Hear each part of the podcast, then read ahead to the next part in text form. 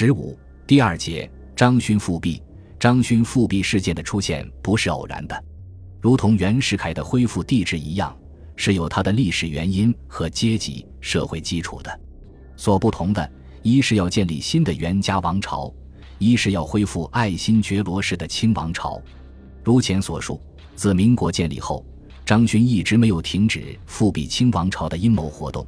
并且在他的周围逐渐聚集了一些赞成复辟的前清遗老和部分督军，形成为一个复辟集团。一九一三年和一九一六年，以张为首的复辟集团两次策动复辟叛乱，均未得逞。袁世凯帝制失败，张勋从反面总结了他的教训。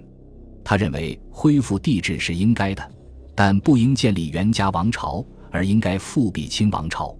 袁世凯曾受恩前朝，而自己却来做皇帝，未免辜负皇恩，有失忠义。其失败的原因也就在这里。